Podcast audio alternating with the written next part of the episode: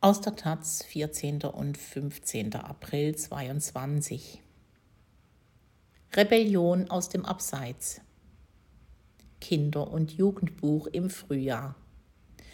Neuerscheinungen von Lika Nüssli, Cornelia Franz und Xavier Laurent Petit erzählen vom Verdingen, Swingen und Schachspielen, von glücklichen Momenten in schwierigen Zeiten von Eva Christina Meyer. Noch bis in die 1970er Jahre wurden in der Schweiz sogenannte Werding-Kinder als günstige Arbeitskräfte auf Bauernhöfen untergebracht. Auch Lika Nüsslis Vater Ernst ereilte dieses Schicksal im ländlichen Toggenburg 1949. Gegen Zahlung von 50 Rappen pro Tag überlassen die Eltern ihren zwölfjährigen Sohn einem fremden Bauern. In ihrer Graphic Novel Starkes Ding hat die Schweizer Künstlerin und Illustratorin diese Kindheit in Bildern und Texten festgehalten. Aus der Perspektive des Jungen erzählt Nüssli vom arbeitsreichen Alltag auf dem kleinen Hof der Familie in den Bergen. Während des Zweiten Weltkriegs wird sein Vater an die Grenze zum Militärdienst eingezogen. In seiner Abwesenheit übernehmen Ernst und seine sechs Geschwister mit der Mutter das Melken und Heuen. Sie versorgen die Schweine und Hühner. Ein ganzes Spiegelei gibt es für die Kinder allein am Geburtstag. Nur die Stube wird im Winter warm und der hohe Schnee schneidet den Weg ab hinunter ins Dorf. In frechen Schwarz-Weiß-Zeichnungen mit grobem Strich und kontrastiert durch präzise Skizzen von Tieren und Pflanzen fängt die Illustratorin die bescheidene, naturverbundene Jugend ihres Vaters ein. Besonders die enge Beziehung zu dem ihm anvertrauten Tieren scheint den fröhlichen Jungen oftmals über Armut und Strafen hinweg zu trösten.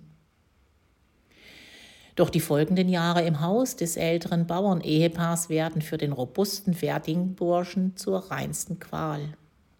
Endlose Arbeitstage, Einsamkeit und die Herzlosigkeit seiner Arbeitgeber machen ihm das Leben unerträglich schwer. Mit fratzenhaft verzerrten Gesichtern kommandieren sie ihn herum.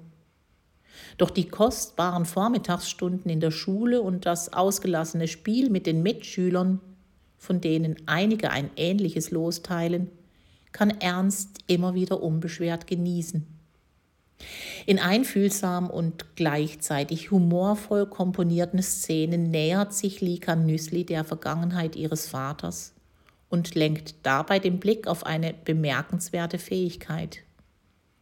Durch Momente des Miteinanders und im Kontakt mit der Natur schwierige Lebenssituationen zu überstehen. Auch Henry, der 16-jährige Erzähler in dem Roman Swing High, sucht mit seinen unangepassten Freunden nach Nischen im repressiven nationalsozialistischen Alltag. Mit einem tragbaren Koffergrammophon ausgerüstet, treffen sich die Hamburger Swingheinis nach der Schule im Eppendorfer Park, am Elbstrand oder im Freibad. Begeistert hört die Clique die Musik von Louis Armstrong, Artie Shaw oder Benny Goodman. Zu Songs wie The Flat Food Flugy with a Floy Floy hotten Henry, Fritz, Konrad, Hanna und die anderen Swing Kids auf privaten Partys ab. Doch mit Kriegsbeginn 1939 geraten die britisch gestylten individualistischen Jugendlichen zusehends ins Visier von Polizei und Gestapo. Für ihre Erzählung hat die Hamburger Schriftstellerin Cornelia Franz die Geschichte dieser frühen Subkulturszene in ihrer Heimatstadt detailreich und lebendig recherchiert.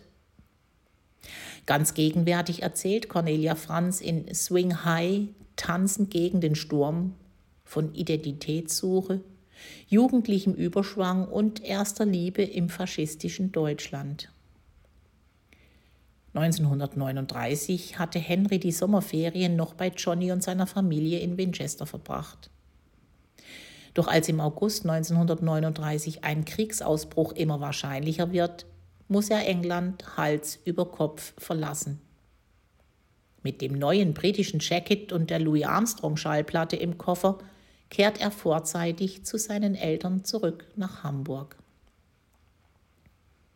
Nach dem Einmarsch der deutschen Wehrmacht in Polen am 1. September wird die Stimmung auch an der Schule für Henry und seine Swing-Freunde immer unerträglicher. Die Obernazi-Lehrer haben dort das Heft übernommen.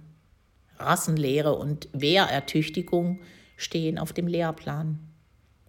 Während das jüdische Gymnasium von Hanna und ihrem Bruder Edu mit dem Krieg geschlossen wurde. Für Juden gelten strenge Ausgangsbeschränkungen. Trotzdem riskiert Hanna noch ein heimliches Treffen mit den Freunden. Doch ein paar Typen von der Hitlerjugend lauern wieder einmal der Gruppe auf.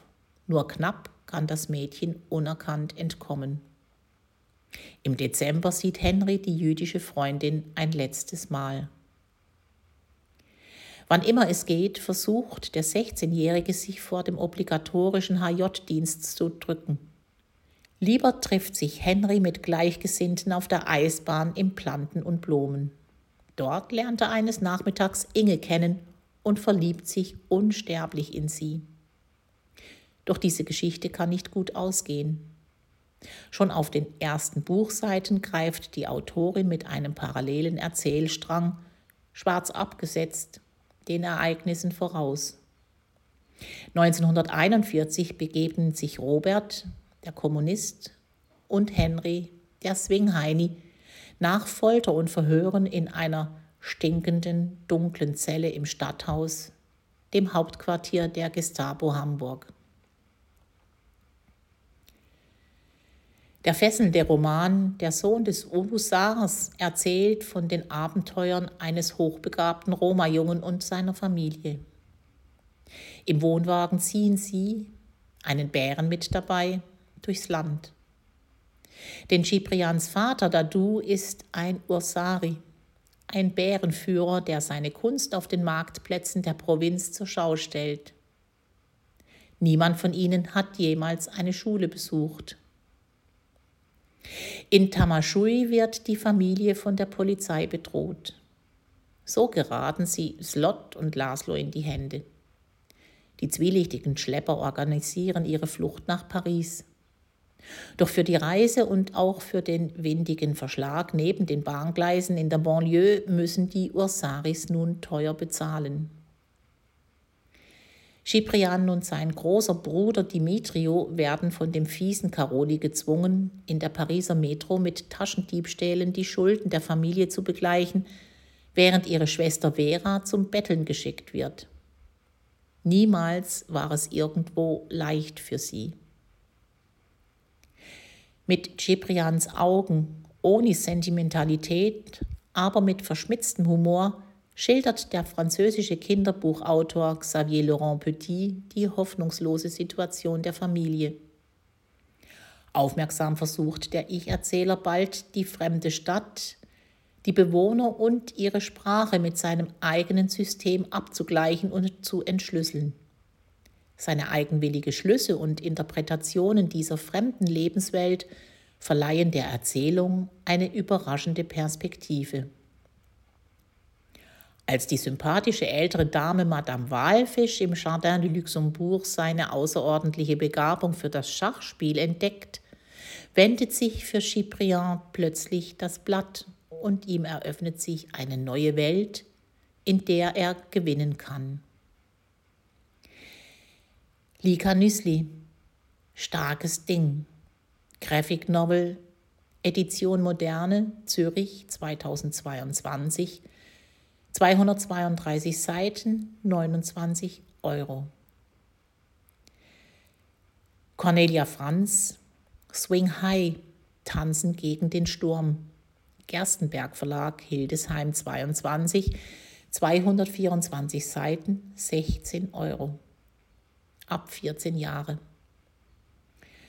Xavier Laurent Petit, der Sohn des Ursars aus dem Französischen übersetzt von Desiree Schneider. Knesebeck Verlag, München 2022. 240 Seiten, 15 Euro. Ab 12 Jahren.